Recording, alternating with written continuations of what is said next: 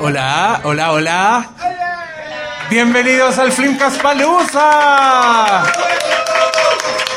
200 capítulos. Yo, cáchense todo lo que me demoré en instalar esta weá. No puedo creer que llevamos 200 capítulos haciendo lo mismo. Es como, uno pensaría que después de 200 capítulos ya hay más maestría, ya uno se domina, pero no, no pasa. Eh, lo que sí pasa es que uno siente mucho afecto por su público y me da mucha emoción ver estas cabecitas acá. Eh, el cariño de la gente, como dice gente como Martín Cárcamo, es algo que cala hondo.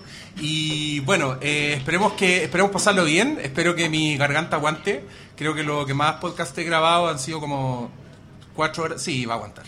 Eh, después con los Hateful Four todo se puede. Pero vamos a partir con Desadaptadas. Un aplauso para este nuevo podcast. Que hoy, hoy día vi que una radio web ya les copió la idea. Así parece. Viene un programa que no, No, no va a ser no. tan bueno como este. Pero. Ninguna vocería. Y no lo busquen, así que no les voy a dar el nombre tampoco. No, Con este tienen.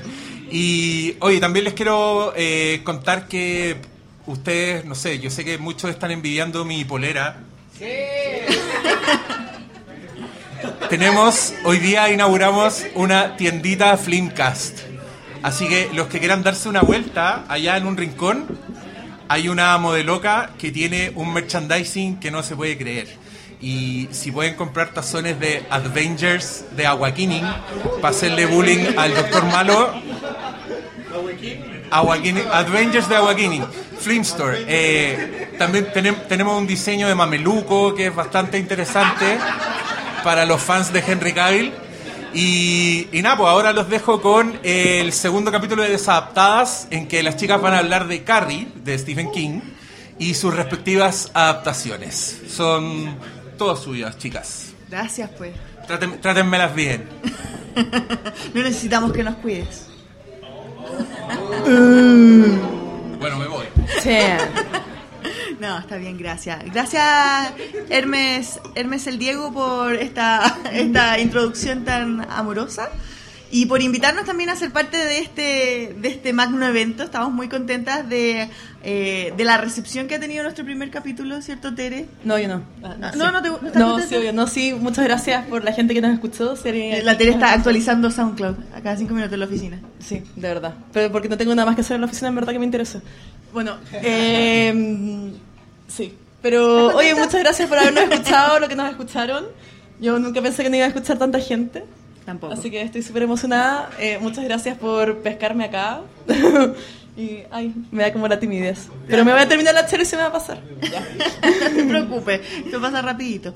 Eh, no, y dar las gracias a- al Flimcast por ser nuestra casa igual, po. Después de casi 200 capítulos no- nos invita a nosotros a ser parte con este experimento que parece que está funcionando. Estamos muy contentos de que tanta gente nos haya dicho que está haciendo la tarea ya, que está leyendo el carry, se está preparando. Eh, realmente sí, es que no se puede creer. En Realmente verdad, conmovida. sí, como veía. ¿Cierto? Y es rico, pues esa es la idea, que la gente se pusiera a leer. Sí, po, sí. Esa es la idea principal y también eh, romper con esa idea como súper snob de que siempre el libro es mejor que la película o que filo con la película, dediquémonos solamente al libro. Es como, ah, no, la película, la adaptación es tan mala. ¿Cachai? Cuando en verdad son, como lo dijimos también en el primer capítulo, son obras de arte diferentes, ¿cachai? Y tienen que ser consideradas como individuos y no como comparativamente. Pero igual las vamos a comparar. Exactamente.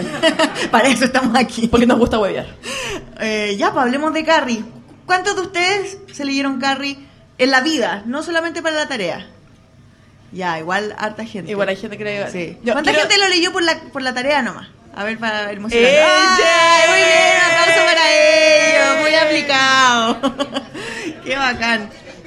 Ya, yo quiero decir primero, antes de que, antes de que empecemos a comentar Carrie, que con la Fran tenemos como nuestro método de trabajo para el Filmcast. Es que nosotras vemos las cosas, pero no hablamos nada de la película y nada del libro hasta que nos sentamos a hablar para el podcast. Estamos muriéndonos la lengua. Entonces, como que es como, hoy viste la película, sí viste la película. Ya, pero no, No diga hablamos nada, no diga nada. nada, no digamos nada, nada. Entonces, cualquier idea que tengamos no es como preparar, sino que es como lo que nos sale ahora porque no hemos conversado del tema antes, ¿cachai? Así es.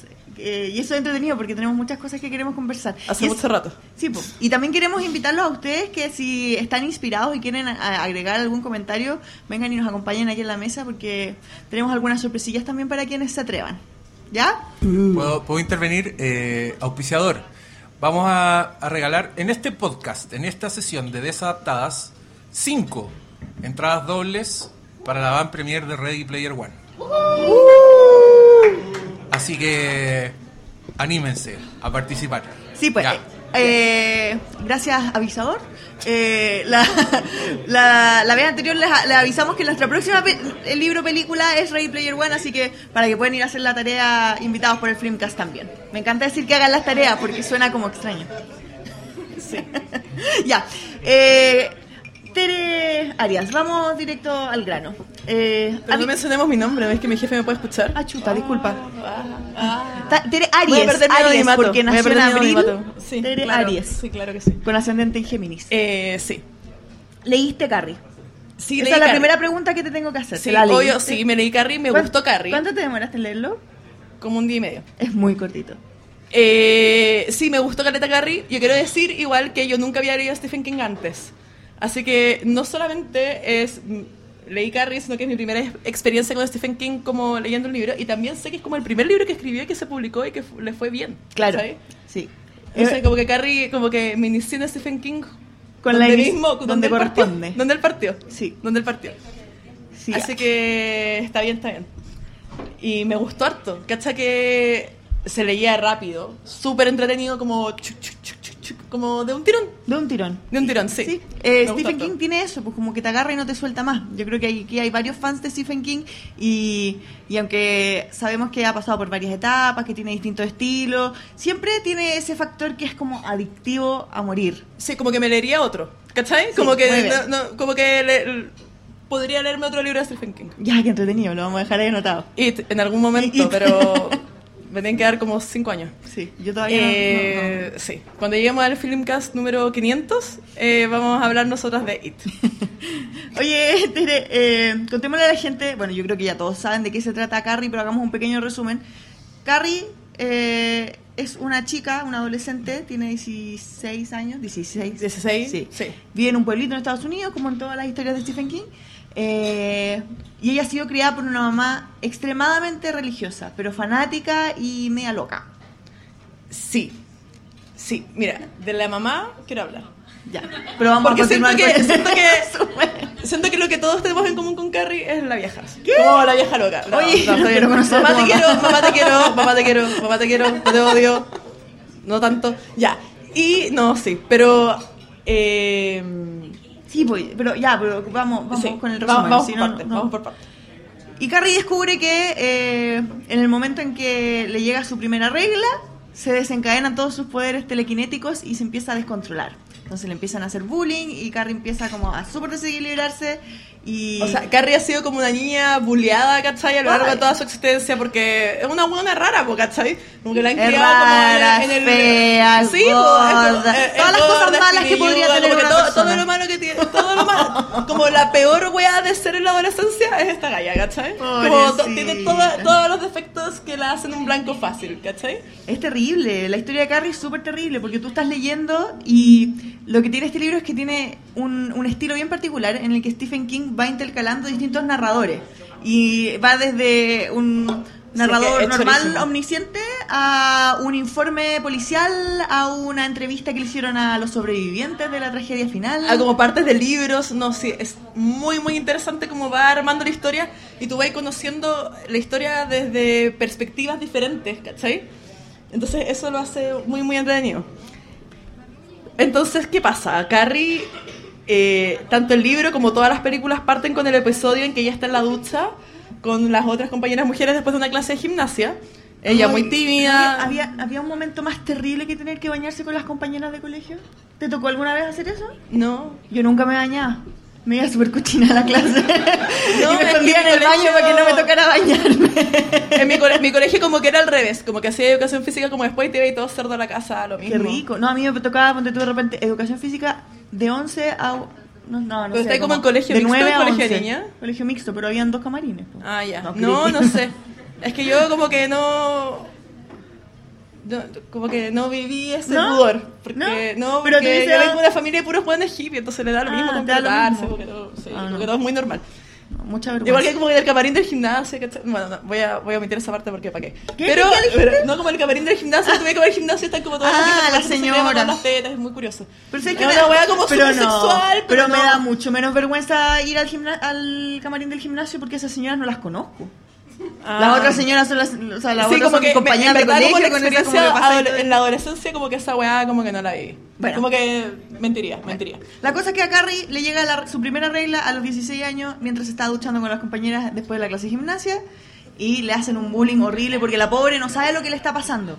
No, bueno, imagínate qué terrible, como que experiencias de familia. Ya, como que mi abuelita me contó, cachate la weá, mi abuelita me contó que a ella nunca le explicaron qué era la regla, ¿cachai? Ay, qué miedo. Hasta que le llegó la regla y dijo como, weón, me estoy muriendo. Y Obvio que pensáis eso. Sí, y su mamá le dijo como, no, está bien, pero ahora te tengo que contar la verdad sobre el universo, ¿cachai?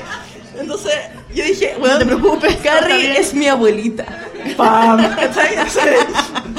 Mi abuelita es Carrie. Entonces, imagínate te hubiera llegado la regla, o sea, yo lo pienso como mujer, como una experiencia muy mujeril. Imagínate te hubiera llegado la regla y no hubierais sabido la weá terrible. Pero ¿sabes terrible, qué? terrible. Yo está, estuve reflexionando al respecto porque cuando uno ve mucho Carrie como que se acuerda de esas cosas. Y, y yo era súper chica cuando me llegó la regla.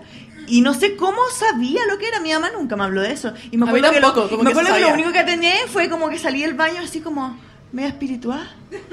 Y le dije a mi mamá, mamá, ya soy mujer. la weona acuática. Y ahora me acuerdo. y es como- La weona acuática. Como que, yo- ¿cachai? Que igual es como. Creciendo en el siglo XVIII. Ve a casarte, hija. Pero tenía, tenía, oye, ojo, no, Esta se de debe de verdad era chica, tenía 11 años recién cumplido. Ah, era ya, súper chica. No, guau, igual, sí, chica. chica igual.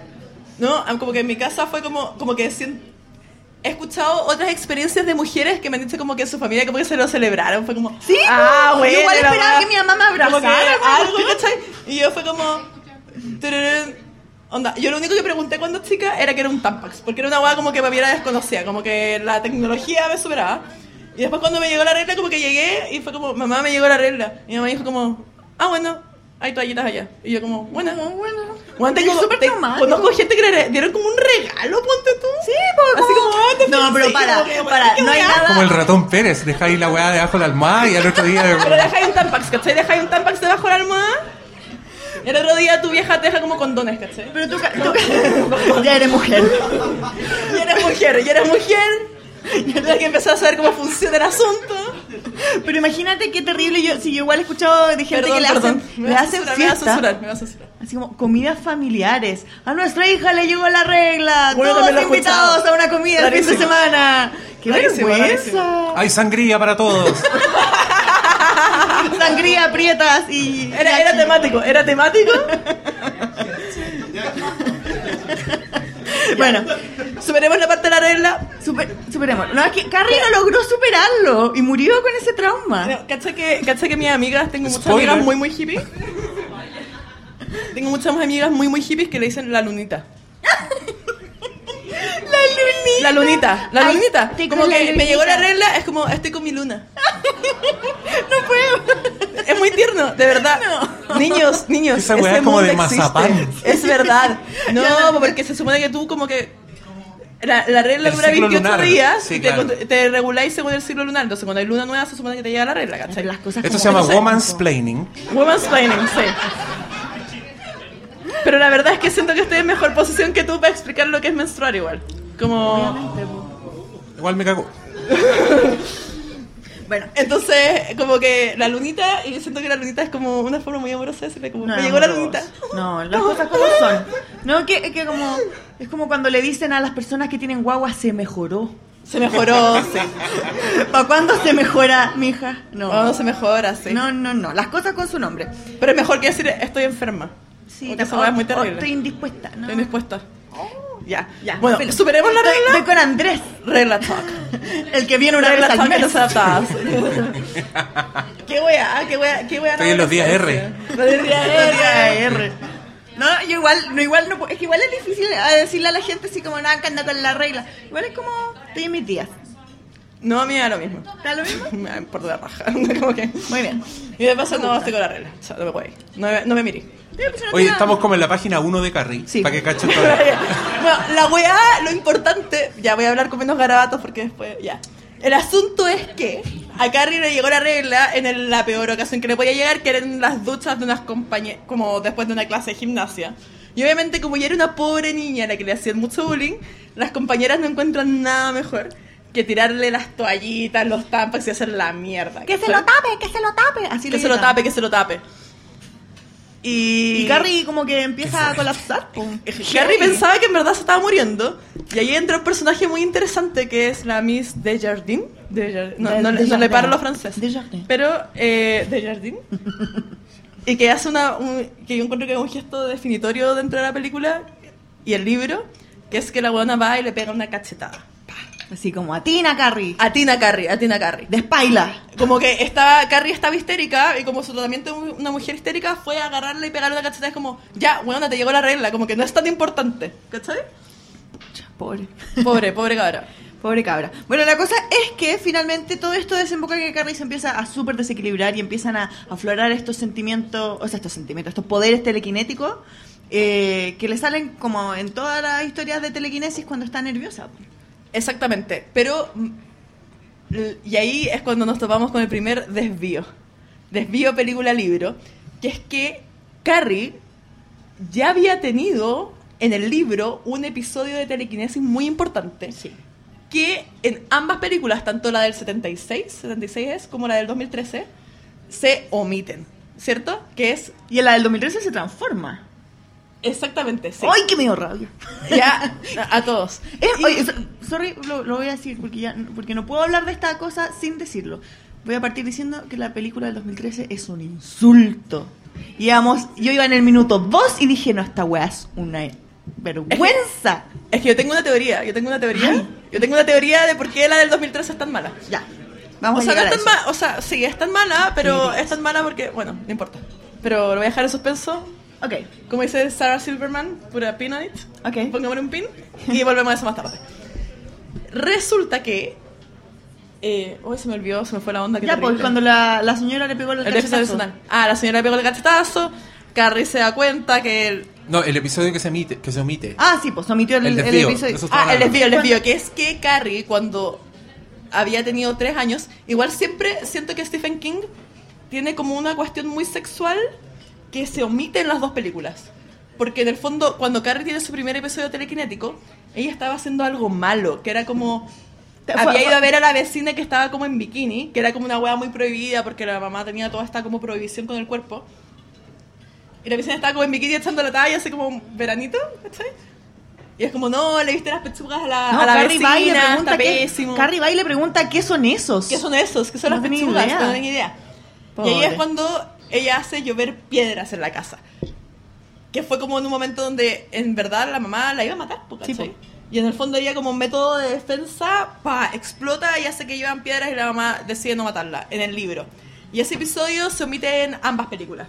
Entonces como que igual la significación es diferente, porque en las películas las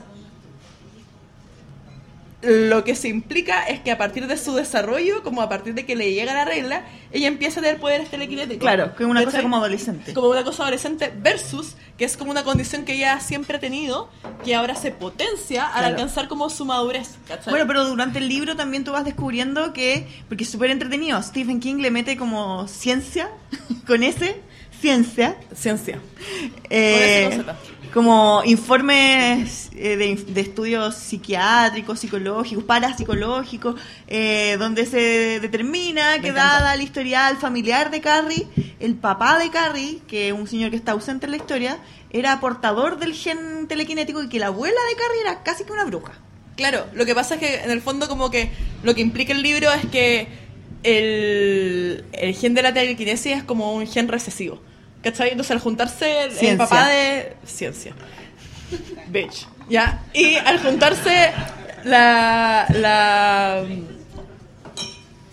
La mamá, la mamá de Carrie, Con que el tenía señor, como su abuela con el señor, desembocaron en que Carrie fuera... Carrie fuera así. como- Y de hecho es como un tema muy presente en el libro, a lo largo de todo el libro, muy desde el inicio, como la posibilidad de lo que le pasó a Carrie y lo que pasó de ese pueblo vuelva a repetirse. Que no es que Carrie no es una cosa eh, aislada, sino que es un hecho que puede volver a pasar. Claro, porque deja. ¿Cachai? deja es que, divertido, y porque es es como el fin de contar la historia de Carrie, ¿cachai? Es como una historia para que vuelvan a saber a lo que estamos expuestos y que desconocemos. Porque finalmente Carrie no tiene como poderes super, eh, como místicos. Es- la explicación es, es científica, entre comillas, cuando estamos hablando de genética. O sea, básicamente Carrie es la primera X-Men. Básicamente, eh, Carrie es la primera X-Men. No, de- mira, lo hubiese, lo eso. en la escuela del, del profesor Xavier, hu- hubiese sido un final muy distinto. Sí, yo estoy muy de acuerdo con tu proposición. Que la, la adaptación de las películas les da razón, porque según la mitología X-Men, con la adolescencia entran los poderes. Entonces tenemos todos esos prólogos de Cyclops que está en el colegio, deja la zorra. Esta loca es lo mismo, como que su regla automáticamente ese mismo día ya empieza a, mover cosas con su cabeza. Puta, yo no sé nada de X-Men, pero te voy a creer igual.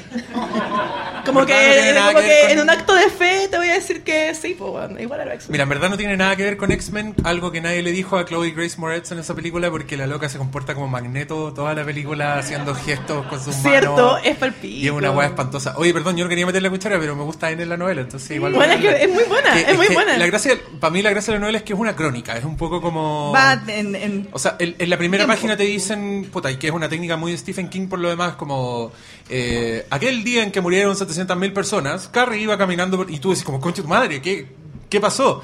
Y, todo el relato está construido en eso, como que eh, recortes forenses, artículos de, Porque te va dando como indicios de todo lo que pasó y tú como que cuando llega como al desenlace de la novela, tú ya, Tú ya sabes lo que pasó. Sí. Tú sabes lo que pasa, pero no sabes Los detalles. cómo todo se fue a la mierda, ¿cachai? Y es curioso porque todas las adaptaciones a película han omitido esa weá Sí. y la han contado como una historia lineal, que es una historia de high school, Pero básicamente. es que, mira, yo tengo, le tengo la teoría de que... Ya, Vamos a, ¿Esta es tu teoría? Esta es mi teoría, la voy a sacar de acá, de la repisa en la que la tenía, Ok. y la voy a exponer en este minuto, que es que Carrie 2013 no es una adaptación del libro, es un remake de la primera.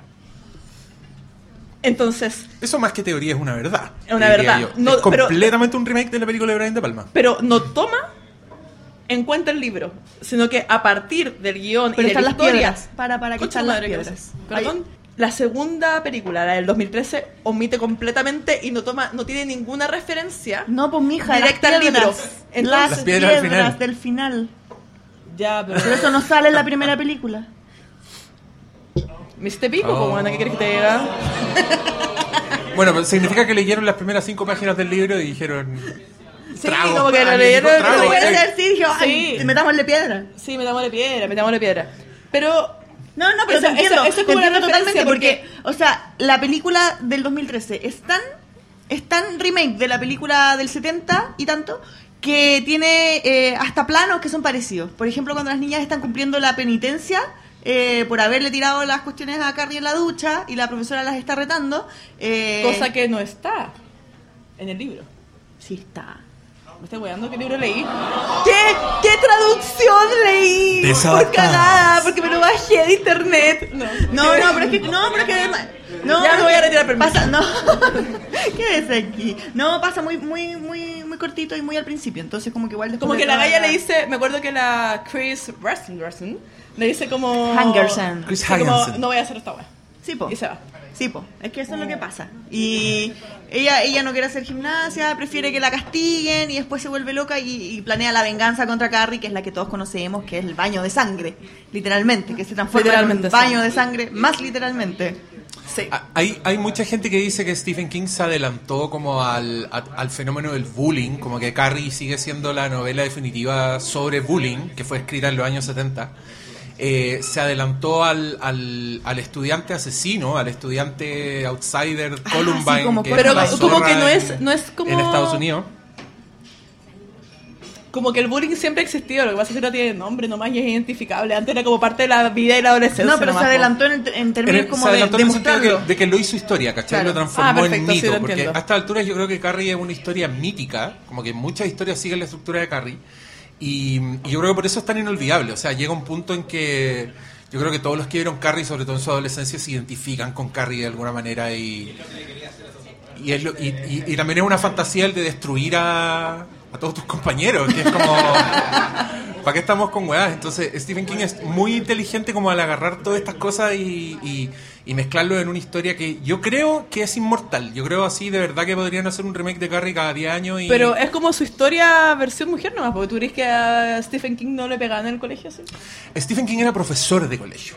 Entonces Oh, yo creo que él claro. conoció mucha Carrie, Él lo vio, mucha él lo Chris vio. Hargensen, mucho apoderado de mierda que también está. Él era Mr. eh, Para mí, esa es una de las, de- de Stephen mis escenas favoritas de la novela que no está en, el- en las películas, ¿Cuál? que es cuando el papá de Chris va a reclamar al colegio porque a la pendeja no Está la en la segunda película. Está en la segunda película. sea, y es impresionante porque a mí me pasó con la segunda película que a pesar de que la encontré mala, sí, pero enferma mala, y a Chloe Gra- Grace Moretz así, pero matada, que yo no entiendo cómo pusieron esa cabra chica a hacer de Carrie, porque Bueno, partiendo porque Julianne es Moore, me.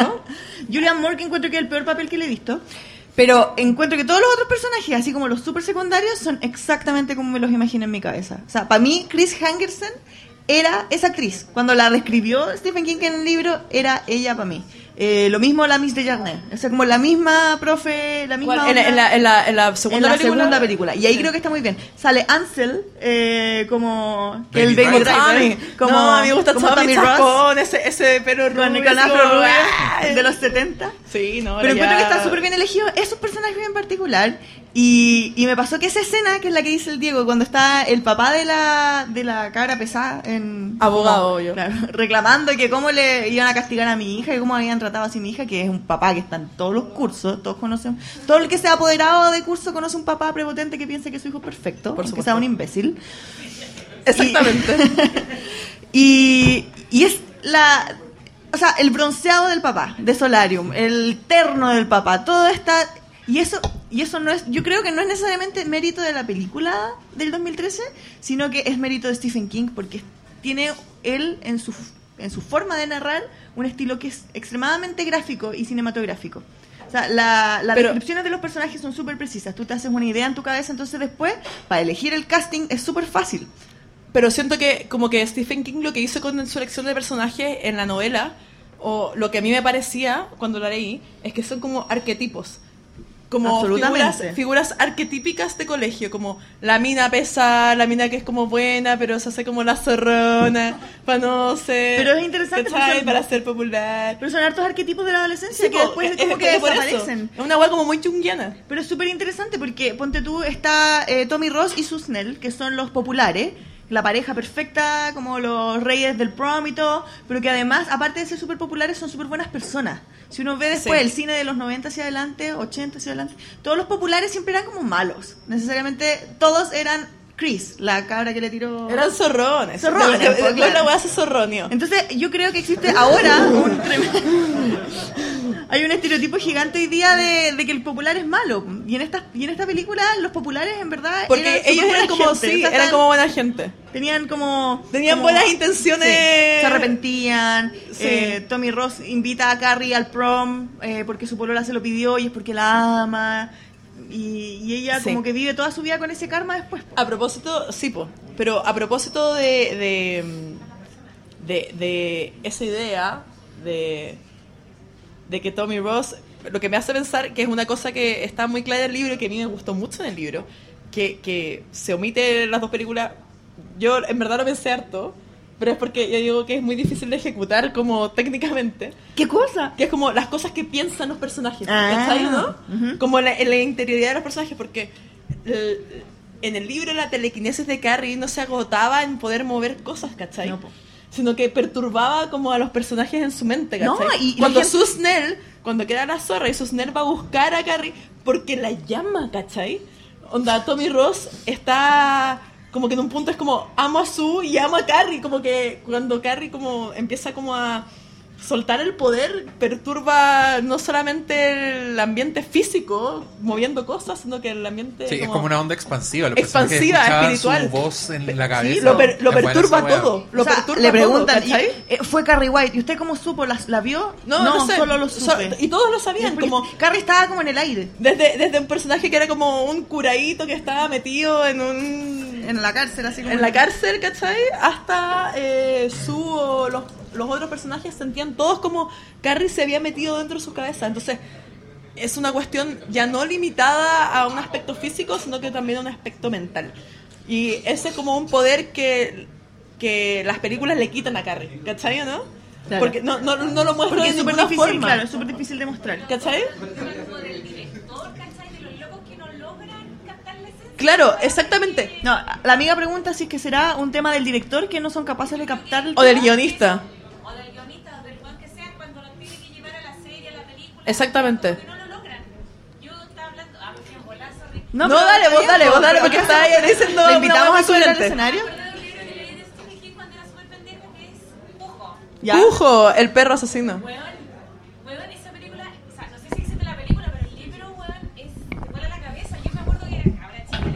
No puedo levantarme, perdón. Pensé que el cable era más largo. Sí, Cujo, eh.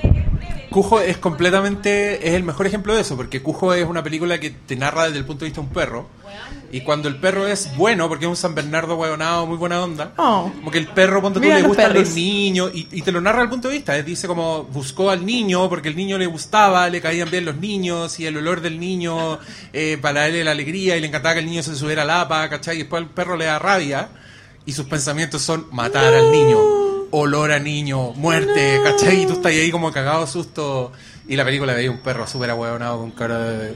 Como que no te da mucho Claro, miedo. como y que no ahí- podía entender lo que está pensando. pero eso, eso es bacán y habla bien de Stephen King, porque en general mucha gente dice que Stephen King como que lo basurean porque no es tan literario, porque en verdad sus novelas son guiones, básicamente, como que te cuenta No, una es película. mentira esa weá, es Pero es mentira esa mentira, yo creo que él hace ejercicios súper interesantes con Carrie, con Cujo, con La Zona Muerta, en verdad...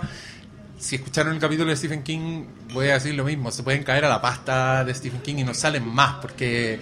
eh, y algo que tiene Carrie también y tiene en todas sus novelas es la weá, la sensación de pueblo chico. O sea, Stephen King... Eso, por es sus muy novelas duro tienen- eso. Por eso sus novelas tienen mil páginas, porque weón, llega el cartero a dejarte una carta y el weón te cuenta la historia del cartero. El cartero fue a la guerra, Como ¿cachai? que uno conoce al leyendo, cartero. Como que tú hablas con el weón que te lleva las cartas. Como una como que.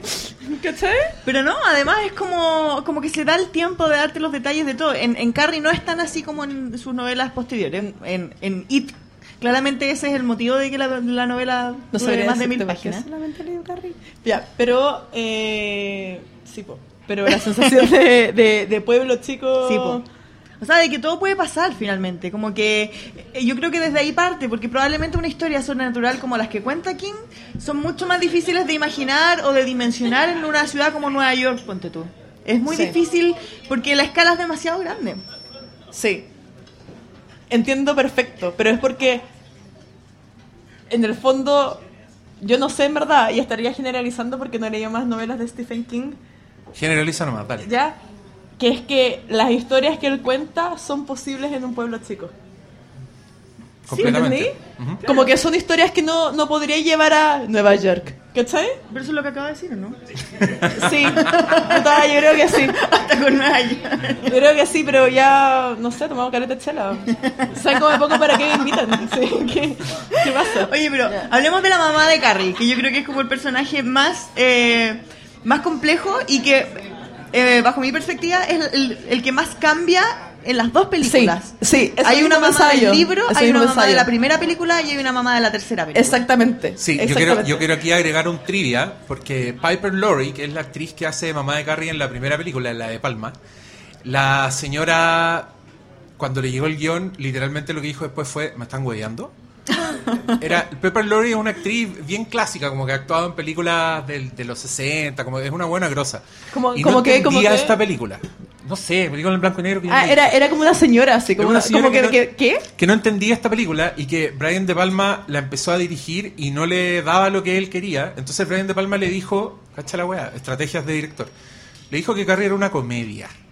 Ya. Le mintió a secas. Le dijo, bueno, tenéis que hacer reír a la audiencia. Tenéis que hacerlo muy arriba, gritar, ser súper exagerada.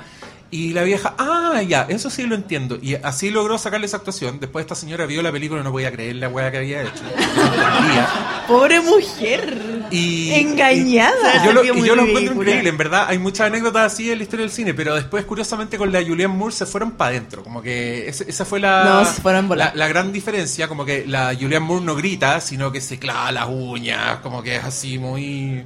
como emo, Julianne Moore, ¿qué te pasó? Rara, que se no. tajea. Bueno, ¿en qué No, estabas la idea es que sean raras, es verdad, pero, Pero yo reconozco que cuando supe que iban a hacer Carrie de nuevo y dijeron Julianne Moore como la mamá, yo dije, wow, perfecto. Es Sí. Sí es ¿cachai? seca. Pero hasta eso se la ingeniaron Sí, para como que a mí me pasa que la diferencia principal en cáchate, cáchate la me voy a ir.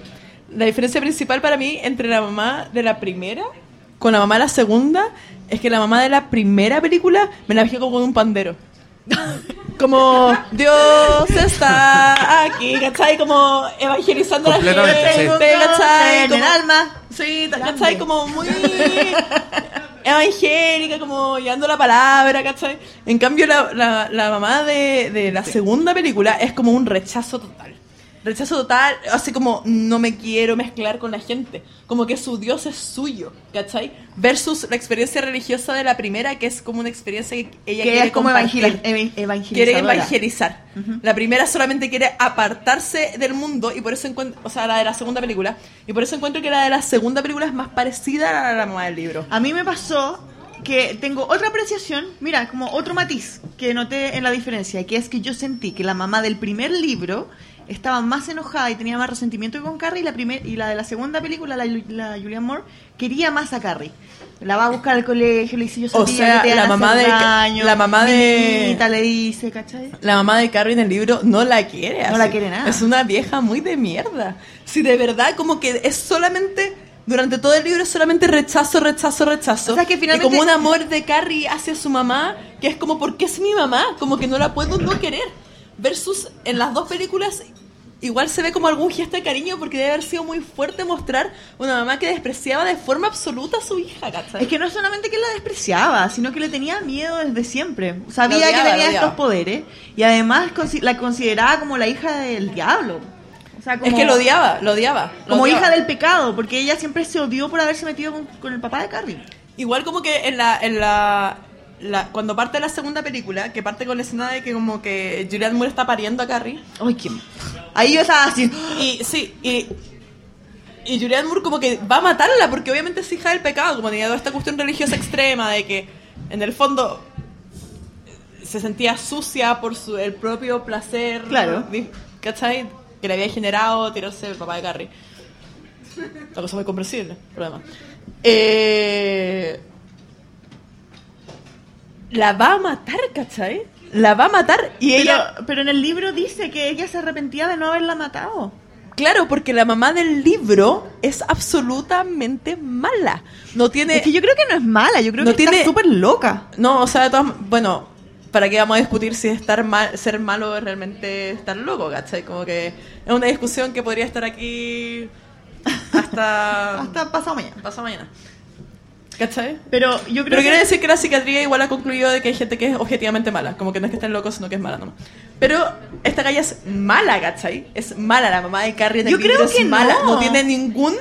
Pero yo no creo que sea mala. Yo creo que ella, igual que toda la gente mala, cree que tiene la razón. Eh, y cree que lo que está haciendo es como por el bien de la humanidad. Que Pero- Dios le manda hacer esto, que es su deber, que su castigo es tener a Carrie. Sí, obvio, porque está demente. Pero, pero, no es así como Pero quiero, no quiero tiene- verla sufrir, por ejemplo. No. Eso para mí sería maldad. pero no, no tiene ningún gesto de cariño para con su hija, ¿cachai? En ningún momento del libro hay un gesto como de, oh, yo sé que te trataron mal, oh, yo sé. En cambio, las otras películas como les dice como, se van a reír de ti, ahórrate esto, ¿cachai? Sí, Tú pues, vas por a te y se van a sí. reír de ti. Pero por eso te digo que la segunda mamá, la Julianne Moore, quiere más a Carrie y eso fue me, Sí. me dio esa sensación como de que de que era más incomprensible un poco la dinámica. Porque en la primera película y en el libro, eh, la mamá de Carrie la encierra, la tiene horas, y eso lo muestran muy bien en, en el libro. O sea, como que cuentan que Carrie se, se hacía pipí mientras esperaba que le abrían la puerta, que pasaba días ahí esperando, que él que marcaba las uñas, mamá, déjame salir. Pero en la segunda película, que es la, la, la de la Julian Moore, eh, como que hay una escena donde la, la mete al closet, closet, y sí. la otra sale y está durmiendo. O sea, igual está bueno el castigo, ¿no? Así como en vez de hacer las tareas me mandaron a dormir. No, no, no voy a decir eso. Pero como que en la primera película muestran mucho mejor, ponte tú, el closet como lo tenía, Carrie así como mirando y con miedo a todo esto, a toda esta como imagen religiosa, toda esta iconografía, el Jesús, todo eso es mucho más, es mucho más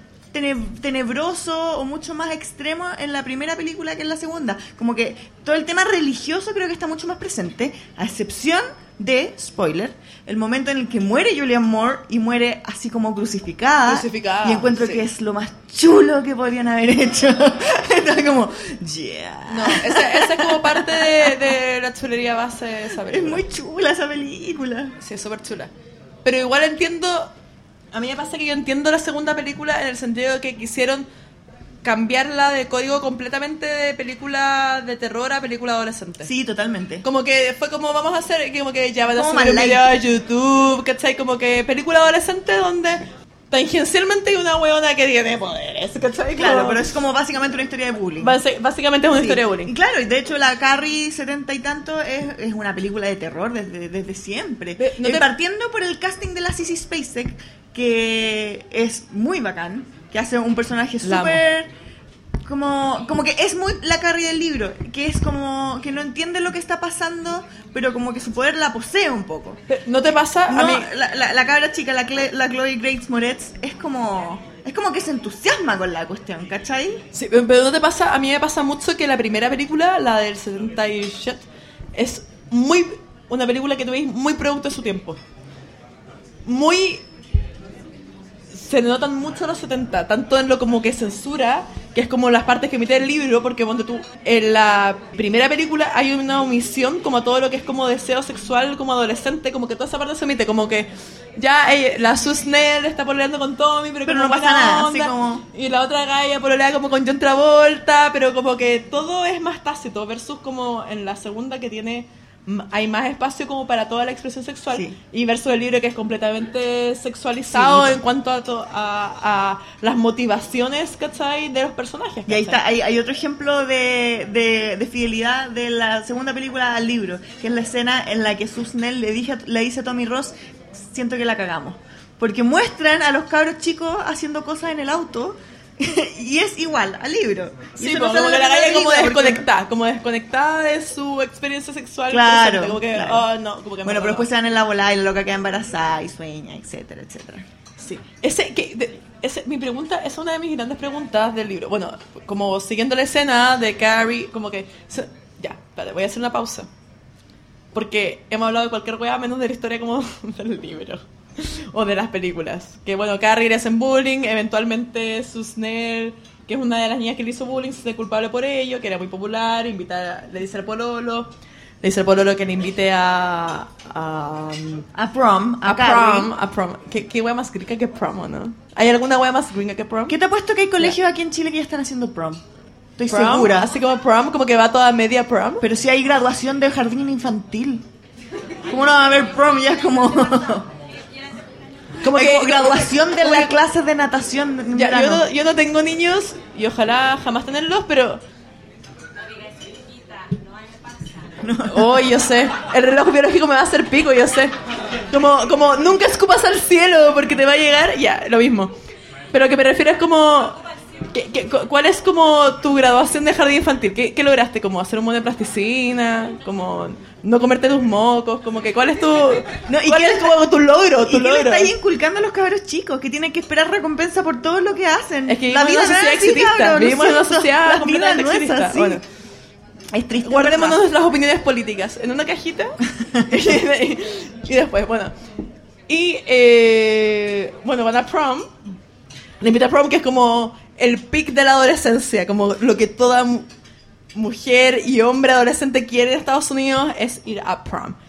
Y Carrie va a prom como con el weón más mínimo y más popular. Y la terminan eligiendo, obviamente, por una pequeña trampa de, de la gente. La Chris. Johnson. Sí. La cuestión es que yo encuentro que eso es muy cruel por parte... oh, no sé qué se me cayó. Bueno, muy cruel por parte de Stephen King porque le ofrece como a, Ca- a Carrie, le ofrece como la ventana de la felicidad y después se la arrebata, ¿cachai? Pues que esa es la gracia. Es como- Por eso es una sí, película de terror. Porque... Sí, como que tienes el momento en que va y la Hay gente una luz. le habla y ella Y empieza a descubrir que, puede tener amigos. Le Sí. dicen, qué lindo tu vestido, lo hiciste tú. Y Carrie Sí. así como, ¡ah, qué bacán! Y después la destruye, ¿cachai? La destruye. Es súper Sin triste, en verdad. ninguna especie de compasión. Es súper triste. La historia de... Yo encuentro que la historia de Carrie es realmente desgarradora. Yo cuando leí el libro, no es que haya llorado, pero, pero es como, qué terrible, ¿cachai? Así como se te, cómo se te ocurrió esa historia y es Con porque, caleta de pañuelos haciendo... ¿por qué Carrie? No, sí, pobre Carrie. Pero ¿cómo se le ocurrió eso? Bueno, claramente es porque lo que, lo que decía el Diego, porque Stephen King vio muchas Carries, yo creo, en su carrera y se encontró con historias muy terribles de cabras que eran ninguneadas por todos sus compañeros, que se sentían nada. Y eso es básicamente lo que lo que refleja esta película. Y por eso Y también punto- como que se ha repetido la temática. Claro. Y en la historia misma, donde todo se destruye y donde todo se va a la mierda, fue que, obviamente, Chris Hergerson, ¿cachai? ¿Cachai? Hace como 20 31 minutos que dice como... Versa-Verson. ¿Cuál es su nombre? Versa-Verson. Versa-Verson. Ya, eso mismo es lo que me imagino. Cuando él...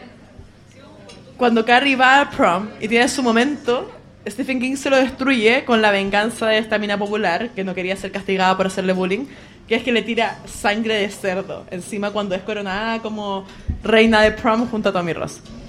Y encuentro que lo que es un gesto súper importante es que Tommy como, es como un ser eh, Es como bueno, superior. Sí, es como un ser superior. Sí, como bueno eh, ontológicamente, ¿me entendís? Como no, sí, es como etéreo. O ontológicamente. Sí, muy ontológicamente, ontológicamente bueno, como que es como un ser de luz, ¿cachai? Y ese ser de luz obviamente no podía estar implicado en toda la matanza, entonces, ¿qué es lo que hace Stephen King con Tommy Ross? Lo mata. Lo mata a la primera. Le Lo mata a la primera. en la cabeza y- Tommy no es parte de esto, entonces, y, y lo que sí siento que es como una degeneración de las películas es que hacen ver que toda especialmente de la última película, que todo este tema de Carrie volviéndose loca y asesinando a todo el mundo es porque mataron como a Tommy Ross. Como que ahí cuando, cuando en, la, en la última película, en la del 2013, quizás no es del 2013, no sé, del 2000 Sí, something. 2013, sí. 2013. Ah, bastante buena. Va y como que muere Tommy Ross porque le llega el balde así, tac. Carrie va como, no, y ahí se vuelve como mala, ¿cachai? Y le baja la cuestión. no, y la eso no es, que porque eso no es lo que, eso no es lo que le provoca esta Pero después va ¿Qué donde su mamá y le dice, mamá, se rieron de mí, se rieron de mí. ¿Cachai? Sí, como- pero, pero como que en ese momento como que la caga. Como que... Sí, sí es verdad. Amiga, como que no era, no es una historia de romance, ¿me entendió, no? No, es el nada. romance, no es el desamor, no es la tristeza ni el corazón roto lo que hace que Carrie se vuelva telequinética y mate a todos, sino que es su propia humillación. Sí, po, y la repetida ¿Cachai? humillación. Y, así Y la como- repetida humillación, Y esa, sí. y esa como caída, que es como, como iba montaña rusa para arriba, eh, feliz, y uff, Yo y me acuerdo, me, acuerdo de la novela Todo el mundo se ríe de Carrie. Sí. Todo el mundo Como- se ríe de Carrie. Incluyendo Carrie, Tommy shit. Ross. ¿o No, no? incluyendo No, no, Tommy se Ross cayó, le tiene ya murió. como que Tommy Ross le tiene como un cierto respeto como hay una escena que está tanto en las películas como en el libro cuando como que le hacen bullying a Carrie por un poema que escribió y el weón dice como bueno no sean mierdas como Sí, pues sí, eso es como... Sí, es que la respetaba como que le tiene lástima y la película Sí. en alguna escena como que te quiere decir que igual le gusta un poco. pero es como un cachorro ¿me entendió no? como te gusta un perrito que te mira con, de Claro, pero, pero no, le Pero tiene- no es como que la quiera. No, pero siente compasión por ella, po, y, y eso es lo único que Como ninguno un de perrito. nosotros tienen. Pobre Carrie. Por eso Sue y Tom son buenos, pues son porque tienen compasión por Carrie. Oye, ya, abramos a la participación. ¿Quién quiere decir algo?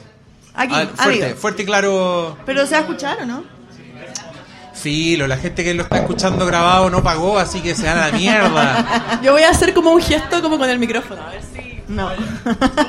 Quiero saber si, no sé si saben que existe una secuela de la Carrie Sí, existe una secuela que se llama Carrie the Rage, la ira. que nos cuenta la historia de la hermana por parte de padre de Carrie, que también es telequinética. Ya. La única diferencia, no sé si están de acuerdo con eso, y lo quiero enlazar con la del 2013, que esta está, está basada más que la historia de Carrie en una historia real respecto a la muerte de unas adolescentes por unos concursos que hacen en escuelas. Ya. Historia real. Respecto a que los jugadores del equipo de no, de fútbol americano de la high school competían con cuántas minas se acostaban. Ya. la wea gringa perdón No, eso igual pasa por acá. Pero También. una de las niñas que muere en la ¿A quién no le ha pasado? ¿A quién no la pasa? Yo, yo soy de colegio de hombres, así que esa weá no. Ah, no sé. Amigo, aquí no te vamos a juzgar. Sí, igual gané. Ah. Colegio de cura, chucha, y hay otros concursos. Yo encuentro que esa weá está más dura, weón. Como que no quiero entrar a ese tema, pero. Era más complicado. Más complicada, más complicada. Entonces, eh, se basa básicamente en eso y ella reacciona, la, la ira de ella, los, los poderes de ella, se desencadenan por la muerte de una amiga respecto a este concurso porque lo hacen público. Ajá. No, es que esta niña se acostó con tanto.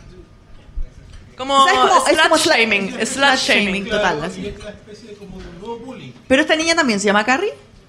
Entonces, ¿por qué la película No, se llama la, Carrie? la conexión es que eh, el personaje de Sus Nell actúa en eso. Es como la inspector, es como el orientador del colegio, Ah, ¿no? ya. Sí. Ah, Sí. perfecto. Esa es, la esa es la conexión mula con... sí. Y, y la, y la pobre está ahí en el colegio, empieza a ver la telequinesis y dice ¡Ay, no, de nuevo! Qué chistosos, qué chistosos los pelos eran en los 70. Tenía un pelo muy curioso. Y lo enlazo con, la, con, la, con la, el remake. Ajá, el remake del- Siento que Stephen King eh, siempre ha tratado de eh, contarnos el bullying en muchas de sus novelas. Es verdad. Y como decir, hey, esto sigue pasando. Claro. Y va a pasar si no le ponemos. Carrie es como el epíteto, así como lo- Claro, es como lo, lo, lo peor que puede pasar en la Claro, historia del universo. La exageración del que es bulliado. Entonces me gustaría saber su opinión respecto, porque aquí hay dos tipos de bullying, básicamente. Uno es el bullying sexista, pero también el bullying que le hacían, en este caso en Carrie, sus mismas compañeras, del mismo género. Sí. Entonces, me gustaría un poco ahí que pudiéramos profundizar en eso. Sí, que yo creo que eh, Como en el bullying sexista tú te referís como... ¿Por el sexo? En el Bullying, fondo, porque como- era como apartada del grupo social, porque en el fondo era una weona... No, lo que pasa es que, por ejemplo, en, en la secuela, en Rage, el bullying era que estos gallos se acostaban con una Claro. chica. Ah, y ese es el sexista. Yo decía, con ella me acosté y mira, me noté tanto, tanto, tanto, y ella, mala, mala, para la cuestión. Y, y, pero en, la, en y en su remake, el bullying no se toma ahí. Es que yo creo que- sí. Es, es por ella, porque ella es un patito Claro. feo que a todos les desagrada. Pero en el fondo siempre ha sido como una cuestión sexista, po. O, o en la primera es porque es fea. Yo no he visto la segunda que tú me decís, quizá deberíamos haberla visto, pero no lo sabía, perdón. Eh, pero en el fondo sí, la- a la galla como la slut shaming, ¿cachai? Como que te haya acostado con toda esta gente y eso es lo que desata. En el fondo es por el mismo sexismo base de la sociedad nomás, como el patriarcado, hermano. Como, o la hueveaban por fea o la hueveaban porque se culiaba a todo el mundo, ¿cachai? Como que, pero la hueá era huevearla, ¿cachai? Por una o por otra. Que es lo que le pasa, por ejemplo, a la Beverly, en Nick, por ejemplo. Claro, que a Beverly también la tratan de, de puta y tiene 12 años. Como que. Sí, tiene, tiene un tema con eso eh, Stephen King. Y, y si escucharon el, el- el capítulo de Stephen King, sabrán también que tiene un tema con la paternidad, tiene, tiene un tema con los roles paternos. con Y ahí están todos los papás. Y en general, todos los adultos de los libros de Stephen King son unos ineptos. Y También. La de. Lo- los de Spielberg yo creo que son, Como más, Pixar. son más torpes. Como Claro. que es un abandono, pero los de Stephen King son hueones malos. son malos y son O tontos. sea, así como. O son en- malos en- o son súper buenos. Son dolosamente malos. En la primera película de Carrie no sé si se acuerdan, conscientemente pero... negligentes. No, son malos. En la primera película la y vieja está estúpidos. practicando echarse a la hija. O sea, Sí, está con Sí. un cuchillo cortando una zanahoria porque eso es lo que va a hacer cuando llegue la hija a la casa, ¿cachai? Em, O sea, bueno, al final, Carrie, ¿por qué muere? Porque por el cuchillazo de... por el cuchillazo de la vieja loca, Madre, porque po. que, eh, Brian De Palma es un obsesionado con Hitchcock, entonces pone mucho uy, uy, cada vez que hay un cuchillo, que es exactamente el mismo sonido de psicosis, no sé si se dieron cuenta. Oye, hay algo que yo quería tocar porque a mí siempre me ha llamado la atención que la novela Carrie es, es repugnante. Eh, es, un- Sí, es una mujer que, que tú la, leís la descripción y te, te tiene que generar lo mismo que le genera a sus compañeras. O sea, la describen como gorda, con la cara grasosa, acné, como con el pelo sucio. Y esa weá, yo creo que es porque Hollywood, y Hollywood nunca te va a poner una weá una fea, pero No, es pues como. nunca. Me da rabia, como. Pero- Carrie- sí, hay una leyenda urbana ahí que dice que Carrie Fisher y la Sissy Spacek estaban las dos postulando para ser la princesa Leia y para ser Carrie, y que finalmente se juntó George Lucas con Brian De Palma y dijeron: Yo creo que esta es mejor Leia, yo creo que esta es mejor Carrie. Yo creo que la chuntaron. Y sí, yo creo que la chuntaron, o sea, Sí. ¿te Es que sí, lo que pasa es que- hubiera sido Carrie, ya- Sissy Spacek, yo encuentro que no es fea, no, no gorda, no es no, no, no. pero tiene un rostro que es particular, tiene una cara que es especial. Es como curioso, y es como tiene- curiosa. No, No, yo- y tiene y tiene una un- y- y dentro de su personaje ya logra eh, lo- establecer esa expresión que tiene Carrie que es como de desconcierto, como media triste, como media resentida al mismo tiempo, cosa que a la Chloe Grace Moretz, que es una preciosidad linda, preciosa, usted vaya a sacarse fotos porque para actuar no sirve. No, pero Sí, Hit es que Girl obviamente y- hay como un, un- un- un- como un filtro de Instagram de Hollywood al momento de escoger actrices. Pero es que ¿cachai? más encima la Como que la weá hermosea, como que hay un nivel de hermoseamiento, ¿cachai? De, de Carrie durísimo respecto a lo que era del libro y lo que era, porque en, en el libro como que en las películas, cuando Carrie aparece en prom, como con un vestido bacán y tal cuestión, es como ya la galla se vistió decentemente, se arregló. Versus en el libro, que en el libro cuando Carrie aparece en prom es como, wow, es realmente es una esta mujer? impresionante, como es una Claro. cuestión que Carrie Tiene nadie pecho. pensaba que podía haber logrado, ¿cachai? Claro. Versus las otras que es como, ah, Carrie se arregló, ¿cachai? Claro, no es una tan Carrie se sacó la falda monja, ¿me entendí? Puede ser porque quiere ser verde que le puede pasar a cualquiera también. Quizás quiere como bajar. Bajarla un poquito. Claro, no es exacerbar de que, oh, bueno, con flaca no hacer bullying. No, a cualquiera te puede tocar a ti. O sea, tú en el fondo, perdona, pero en el fondo tú estás diciendo que O sea, lo, de, lo estás O sea, estás, estás como valorando la expresión de Hollywood, de la película hollywoodense en el sentido, pero te lo compro careta, como en el sentido de decir esto es posible versus esto es como medio imposible, que es lo que pasa en el libro. Uno es el cliché versus el otro, oye, esto te podría pasar a ti también. No sé, weón. Como todos somos Carrie. Es que igual yo creo que eso tiene que ver con los tiempos. Como decía la, la TV, como que la película del 70 es súper del 70. Sí, po. Y, y te muestra lo que en esa época veíamos de la sociedad también. Ahora conocemos mucho más, la, la adolescencia está mucho más validada como una etapa de la vida en la que nos pasan cosas distintas. Entonces, eh, esa misma normalización creo que es mucho más lógica, porque en los 70 habían habido películas de adolescencia, todo lo que queráis, pero eh, no estaba tan desarrollado y el personaje adolescente no se conocía tanto como hoy día. O sea, lo hemos conversado con estas últimas películas como Lady Bird, con Call Me By Your Name, donde la adolescencia está, está expresada en, un, en, una, en una, una poesía, digamos, como que son ya no es el estereotipo del adolescente, sino que ya estamos llegando a distintas capas. Y yo creo que es parte de la evolución eso. A los 70 el- era mucho más fácil estereoti- estereotipar o ver solamente un lado del adolescente, que es como el ser que adolece de todas las capacidades de un adulto, pero ahora ya existe un poquito más de... ha ido evolucionando. Yo creo que ¿sabes de una, que- una Carrie, así como bajo el prisma de una Lady Bird, ponte tú, así como que pudiéramos ver cómo, porque yo encuentro que esa película muestra muy bien cómo se siente la Lady Bird, como te, hace entenderla mucho. Si pudiésemos ver hoy día cómo se sentía Carrie, eh, yo creo que ninguna de las otras películas la- la- lo, lo expresaba tan bien.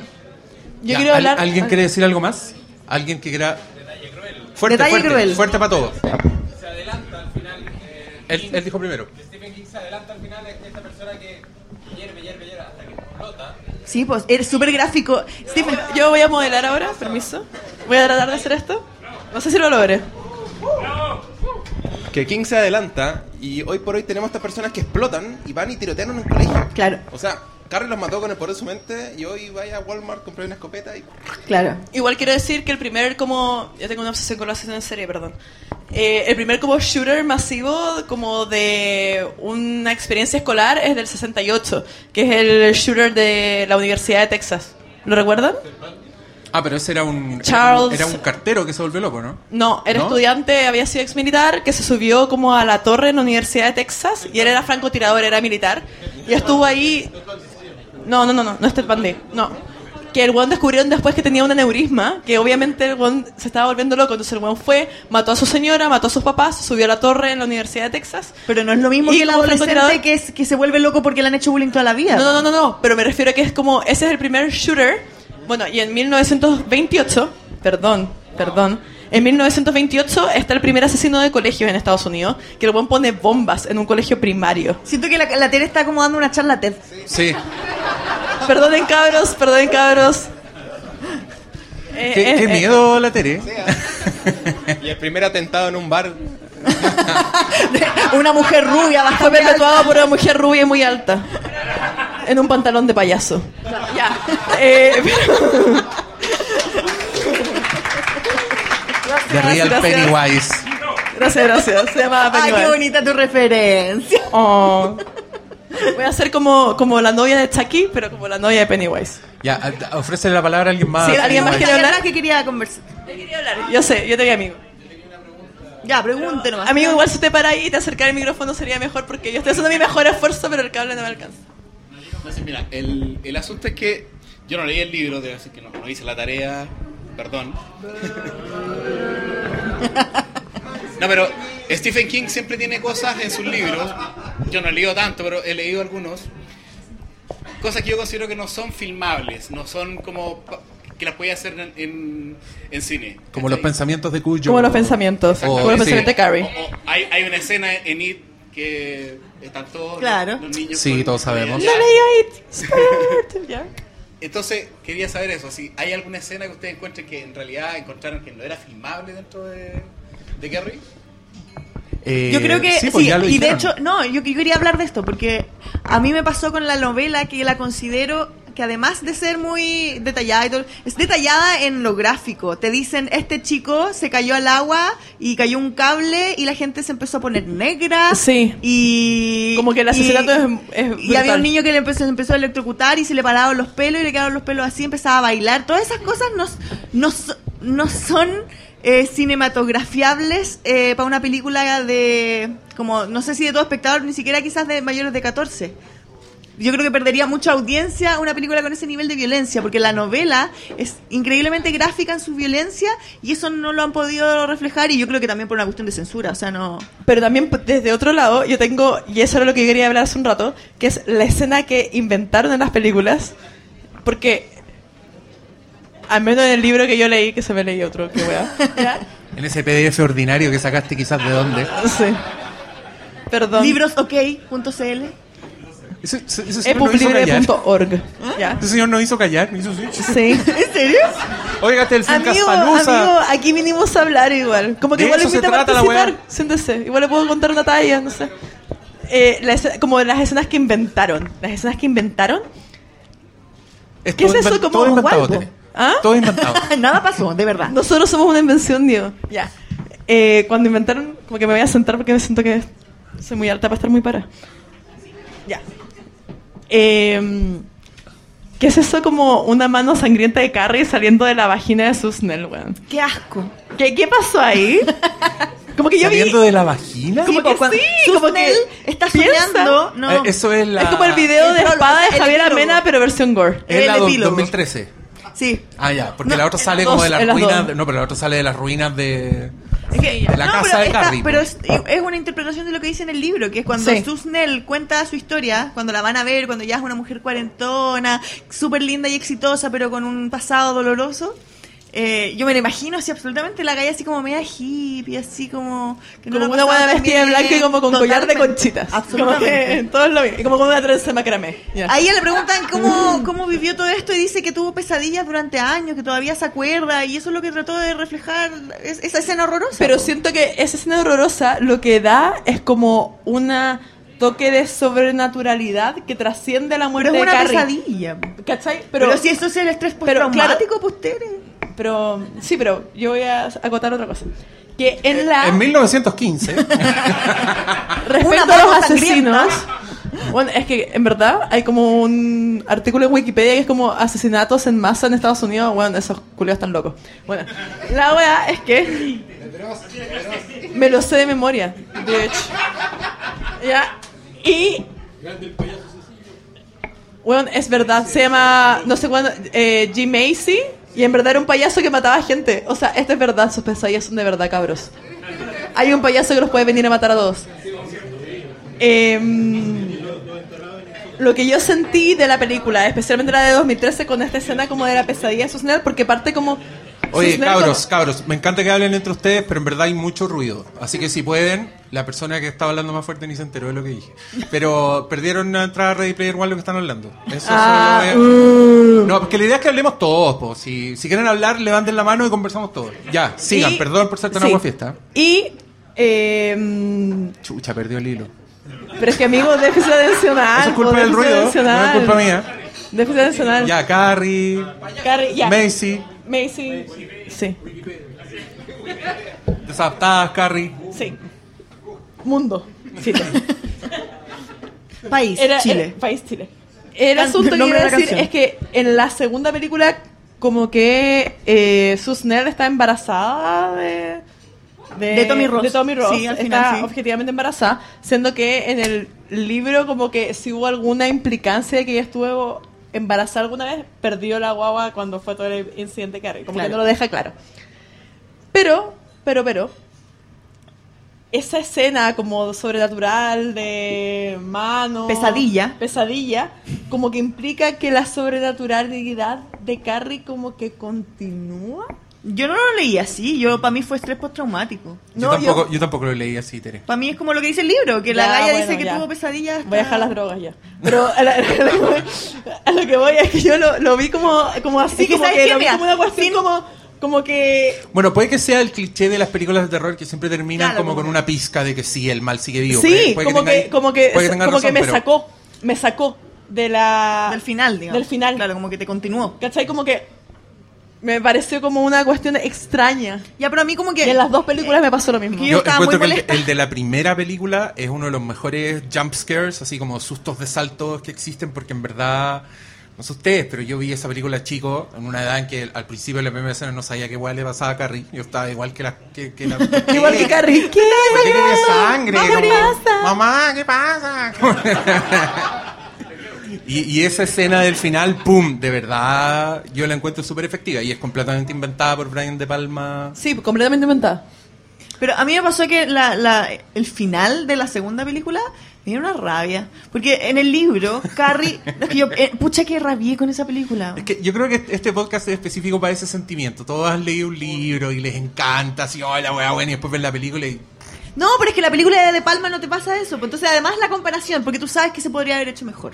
¿Cachai? Se podría haber hecho con Esta cariño. era la oportunidad, y- era la oportunidad para arreglar todos Absolutamente. los. No, y la de Palma Sí. no tiene tantos condoros. Podríamos haber hecho un update de lo no sé bacán que era. tenían fe la del 2013, como yo no tenía, como que la vi como No, sin ninguna porque- esperanza, entonces es no que- me pareció tan terrible porque era como, ah, es una película culiada, ¿cachai? Como... Pero, pero en el libro, Carrie destruye la ciudad, explotan Sí. las bombas de benzina. Las bombas de benzina, Los sí. vecinos salen en bata a la calle a ver lo que está pasando y les caen los cables eléctricos encima y se queman frente a los ojos de su Estaban hijo. todos perturbados como en su cabeza, Y- en, Esa la y en la y en película del 2013 básicamente caen piedras sobre la casa de Carrie White y la casa como que se absorbe, como que se la come el... el, el- Se lo llevan los aliens. El ¿cómo se llama? El de, Sarlacc. el de Star Wars, así como que sale del... del No, como que parece un ovni y se la lleva. Como que eso fue, como que fue una hueá demasiado rara. Sí. Demasiado rara. Cu- Curiosamente hay una película que se hizo para televisión de Carrie, que no sé si alguien la vio, que dura mm, finales de los 90, que dura como mm, dura harto, creo que dura como dos horas y media. Es del una 2002, miniserie, es del ¿o? 2002. Y es la que intentó seguir la novela más al pie de la letra, pero es tan pobre y está tan mal actuada que uno que se queda en la Tenía- pura, en la pura intención. buena ¿Verdad? intención, al menos. Es muy es muy mala. Y en esa Pero película no, hacen no es intento por tan mala que es buena porque yo no la vi, pero no es tan No, mala que no es es tan mala que es No. buena, es mala. Ah. Y ahí destruyen el pueblo, pero son unos efectos digitales así asquerosos de cuando recién estaban cachando que pueden hacer efectos especiales digitales. Así que no se las recomiendo. Pero en la del 2013, donde tenían un presupuesto más grande para contratar a Julian Moore, a esta cabra chica que igual no debe haber cobrado tan barato, el efecto de cuando se come la tierra, se come la casa, es horrible. No sé si la han visto recientemente, se acordarán, que si yo, quizás para esa época no era tan malo, pero yo la vi anoche y dije, ya no. Para esa época tú dices el 2013. Sí, pues. Ay. En esos años. En En esos esos años. años. Pero no, las pero que películas. hay, Por allá por el no, 2013. Hay, no, hay efectos especiales que envejecen muy mal. No, Sí. pueden pasar cinco años y tú te das cuenta, uy, este- me pasó con el, El- Señor de los Anillos, que igual ya es más vieja, pero yo la veo ahora y es como, en, en su momento la encontré Ya, pero a mí increíblemente. cuando hablemos de eso que se me cae el carnet y me da como vergüencita. así No, como- pero ya, oye, cabros, tenemos que terminar esta edición porque Sí. ya viene otro otro Perdón. Sí, otro, head- tarde. otro headliner, pero eh, nada, po, un, un último comentario, último comentario, alguien Último que quiera comentario, ¿quién quiere hablar? El último, cinco. Yo vi a un cuatro, niño, yo vi a un amigo que lo hice traer de atrás Sí, se vino a parar acá, pero después se, se y rindió. ahora desapareció. Ay, ay, amigo. A ver, amigo, ven tú. Quería aportar sobre el- la inspiración de King para Carrie, para el personaje de Carrie, que él se lo inspiró en, en dos mujeres que conoció. Una fue alumna de él y de ahí él sacó el fanatismo religioso de los papás de, esta, de esta niña. Y la otra fue compañera compañera de él en el colegio. Y esta compañera sufría un bullying atroz porque era muy pobre, entonces iba siempre con la misma ropa y ropa muy Puta. vieja y cochina. Y claro, como Claro, y, y- basada de y moda. él, él cuenta toda la, la- la- cuenta muy muy profundamente la historia de esta compañera y dice que eh, básicamente ella eh, consiguió para un para el año siguiente eh, juntar plata y llegar con ropa nueva y llegó al, al colegio y todos se dieron cuenta que venía con ropa nueva eh, limpia y y le hicieron más bullying porque no, no aceptaban Ay, que ella cambiara. No, no aceptaban que fuera distinto a como ellas, ellos Claro, es como que lo que decíamos, palos Como la idea que ellos tenían en su no mente de lo que ella era. Y, y, y después siguió toda una historia parecida a, Ma- a Mark Simpson cuando se compra este traje. Claro, claro, que quiere aparentar, no que quiere po. Porque tiene que ir cambiándolo porque es lo único que- que tiene. Ay, qué bueno ese capítulo los. Bueno, en fin. eh, y, la, y la otra es en eh, el Bazar de los Sueños. eh, él cuenta cómo, eh, más o menos, cómo va, va juntando historias, cómo va creando historias. Y que siempre pasa que se van, son dos cosas que eh, él ve o se le ocurren y se me- y las logra mezclar y ahí tiene un pitch, ahí tiene una. Claro, como que le vuela la imaginación. Se En esos años, para los años de Carrie, eh, empezó el boom de la telequinesis. Pues, o sea, empezó, empezó a hablar en las noticias, a hablar y sobre eso que antes no se, no se Todo lo que era paranormal era, se volvió moda, Pero- gracias a los hippies. Pero él no tenía nada más de dónde agarrarse con eso. Hasta que en el colegio donde él era profesor, eh, una vez no pudo entrar al baño de hombres porque el conserje, el, el auxiliar lo estaba limpiando. Y le dijo, bueno, pero ocupa el de las mujeres. Y él entró al de las mujeres y se dio cuenta que habían estas maquinitas para dispensadores de los tampones. Y ahí dijo, Ah, qué bueno. junto esto con esto otro y tengo Carrie. Qué Amigo es un conocedor. Él- o sea, Stephen conocedor. King es básicamente una licuadora de Ya. historias. Y el último amigo, que lo ya perdona, te pido disculpas sinceras y reales. Lo mío es una pregunta, es más que nada si les parece que es como Carrie como súper femenino, porque yo lo leí Súper. y me pareció tan actual, a lo mejor una impresión mía, porque habla como de la regla y eso, y a lo mejor es como algo estereotipado, pero me parecía que era como súper femenino Eh, y súper actual, sí. y era impresionante lo actual que era. Sí, y súper adelantado a su época, hablar de esas cosas Súper en, un, actual. en un Sí. bestseller, en un libro que es comercial. Y eso yo creo que también tiene que ver con que es la primera película de Stephen o sea, el primer libro de Stephen King, donde él, o sea, el primero que es el que le publicaron, eh, que es eh, fue un, un, un borrador que él botó a la basura. Stephen King escribió Carrie, no le gustó, lo botó a la basura, después lo encontró su señora Sí. y dijo, pero si esto es oro. Y así lo pudieron. Y yo creo que probablemente tenga que ver con eso también, como que las, la mujer pudo ver ese, ese, que es una historia de mujer, lo pudo entender mucho mejor y quizás a ella le, le hizo mucho más sentido también. Y quizás Sí. ahí hay un, hay un, como, algo que tenemos que agradecerle a esa, a esa mujer. O sea, yo igual hago una lectura media feminista, feminazi de lo que es Kerry, ¿cachai? Obvio que sí. De lo que es Carrie. Sí, de lo que es de lo que es Carrie porque, De todo lo que es Carrie. porque uno es así y uno ve yo lo veo ahora todo con los anteojos rosa del feminismo Ya voy. Eh, pero eh, sí pues yo creo que amigo sí tiene un mensaje muy importante y muy vigente como que al leerlo no me parece una novela mm, eh, que es poco actual. No me parece una novela que es de los 70. No me parece que el mensaje de Carrie es de los 70. Me parece que el mensaje de Carrie permanece. Que este Todos bullying, que este sufrimiento, que esta, que esta como mm, incomodidad de ser mujer permanece desde esa época hasta el día de hoy. Pero eso también tiene que ver por- con que el feminismo que estamos viviendo hoy día es absolutamente cíclico. No sé si vieron Cuarta un documental que se llama eh, ¿cómo es? She's Beautiful When She's Angry, que es como los albores del feminismo, con las primeras mujeres que empezaron a generar estos movimientos, que fueron los años a finales de los años 60, donde las discusiones eran exactamente las mismas que estamos teniendo hoy día. O sea, como que no, no hemos avanzado demasiado. Hoy día, claro, No. hay más mujeres feministas por, gracias a las redes sociales, porque hay más acceso poco. a esta información. Pero esta lucha ha durado de siempre. Y no creo que Stephen King lo haya hecho de manera tan consciente, pero siendo que es una realidad y la realidad se puede descubrir, digamos, inconscientemente. eh, yo creo que lo vio y en estas pobres niñas que él conoció y, y lo, lo interpretó quizás sin saber que era un libro feminista, pero sí tenía mucho que ver con los, con los tiempos, con la época. Sí, y algo que eh, yo creo que no hay que olvidar es el palo que le pega Stephen King como al dolor de las mujeres que está como en- enraizado por culpa de la Biblia, ¿cachai? O sea, la, la mamá es una buena que le está recitando Totalmente. constantemente que su pecado es que le llegó la regla y ese es el castigo, Eres impura. ahora eres mujer. Tu castigo es ser mujer. Y, y, y que ella misma cuando confiesa, que esto no sé si es de la novela o de la película o de todas las weas, que, que ella fue débil la noche que dejó que el marido le Sí, pusiera en Wendy, entonces Carrie es un castigo y ahí abajo está cagada la pobre. Ya, yo reconozco que me dio susto cuando dijiste que te iba a poner en los lentes feministas porque pensé que iba a decir que sabe Stephen King lo que es tener la regla, el mongólico culiado y la wea. No, porque amigo, yo soy, yo soy ultra feminista, feminazi, pero no soy demente. po. Ya, bien. Eh, ya, eh, gana entrada para Ready Player One. Tú, tú, el que vino de atrás y el Rastaman. otro. Y tú. Ahí están los cinco. Ya. Aplausos para Desadaptadas número dos. Oye, oye, gracias cabros por la paciencia.